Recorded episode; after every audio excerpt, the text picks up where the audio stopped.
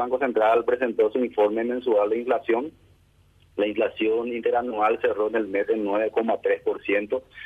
Eh, lo resaltante acá eh, son, eh, digamos, lo siguiente, que la parte de eh, de, de, bienes es la que está subiendo fuertemente 13,13% y la de servicio eh, 3,5%, ¿verdad? Eh, un hecho también eh, resaltante para nosotros y, y, también muy importante es que la inflación en Paraguay y como está también observándose en todo el mundo es un fenómeno eh, que se debe principalmente a incrementos en precios de energía, en nuestro caso eh, un incremento casi ya del 40% eh, interanual y también en lo que se refiere a alimentos que son factores básicamente exógenos a la política monetaria, ¿verdad? Es algo que eh, a nosotros nos viene de afuera y, que probablemente también con, la política monetaria no podemos tener mucha influ influencia para, para cambiar esa dinámica, ¿verdad? Claro, dentro de, esta ecuación económica del, Paraguay, así como referimos a los petrocombustibles como un modulador de la economía con fuerza suficiente para generar un efecto dominó sobre componentes esenciales de, de la canasta básica, tenemos esa maldita válvula de alivio que es el contrabando, por esta concepción territorial del, del, Paraguay, un raro país que tiene su capital prácticamente como una ciudad de frontera y algunas de sus grandes ciudades. Encarnación, gran ciudad del sur, fronteriza con, eh, con la República Argentina, Ciudad del Este con el Brasil, Pedro Juan Caballero, este, eh, también una ciudad importante, fronteriza con, con el Brasil y a veces esta extrema cercanía territorial le hace el campo orégano al al contrabando que interviene también como un factor de distorsión y en algún caso como un factor de, de, alivio. No bien visto desde, desde lo oficial, pero funcionalmente, eh, inocultablemente presente, Darío. Sí, eh, bueno, el comercio informal siempre no es, siempre eh, va a ser no bueno para cualquier economía. Obviamente quita también eh, fuente de trabajo que también es un factor importante para para la población eh, en su conjunto, eh, no solamente un poco mirando el precio, si bien es cierto, a lo mejor ayuda en algunos casos, ¿verdad? Pero es eh, quizás el efecto, un, tiene un efecto más negativo de lo que sea directamente relacionado a la inflación, que en este caso, mencioné yo, se ubica en 9,3%.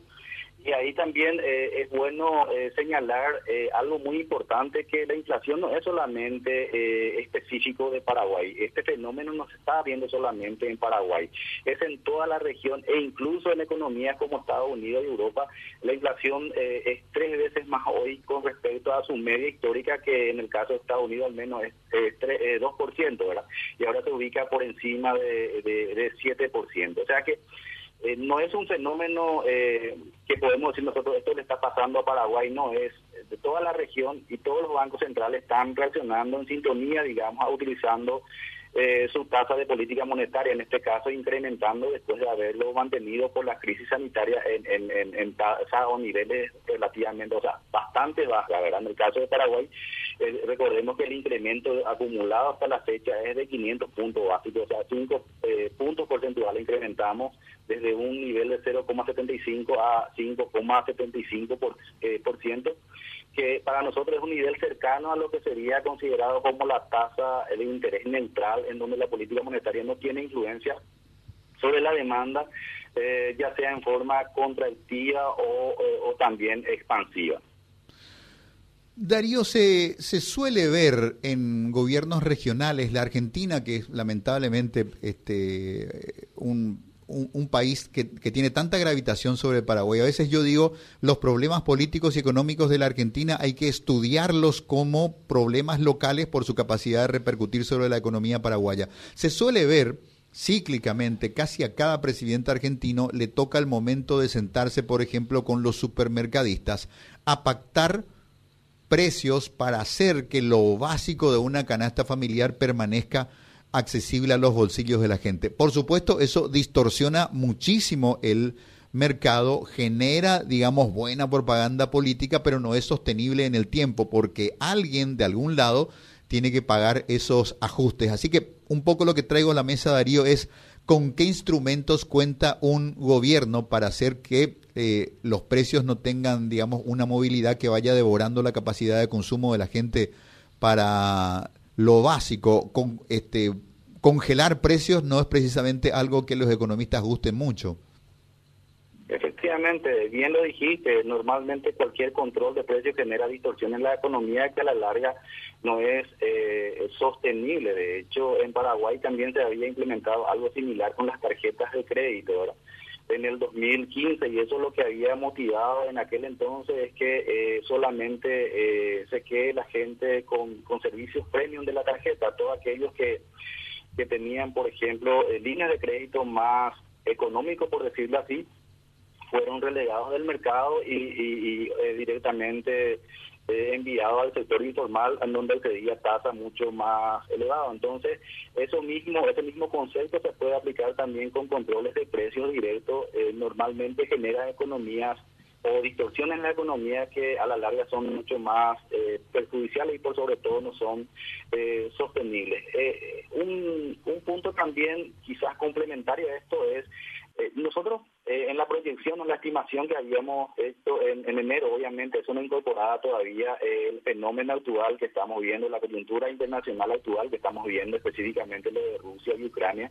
habíamos estimado un cierre de inflación de 4,5% para el cierre del año. Eh, eh, también esa proyección ya contemplaba el hecho de que íbamos a tener, eh, independientemente de este conflicto, una inflación más elevada en el primer semestre del año, básicamente por un efecto base, porque la inflación el año pasado, durante los meses de enero a junio, fueron relativamente baja, entonces eso se iba a estar reflejando en precios y en el segundo semestre eh, estábamos previendo que podría desacelerar, eh, desacelerarse. Eso todavía nosotros estamos manteniendo de que eventualmente eh, los precios van a empezar a relajarse un poquito a partir del segundo semestre, pero esta coyuntura internacional generó un poco más de, de duda, digamos, de de incertidumbre porque no sabemos ni la duración ni la profundidad de, de este hecho eh, lamentable que está ocurriendo a nivel internacional. ¿Hasta cuánto vamos a llegar de inflación, si se puede hablar de eso, doctor?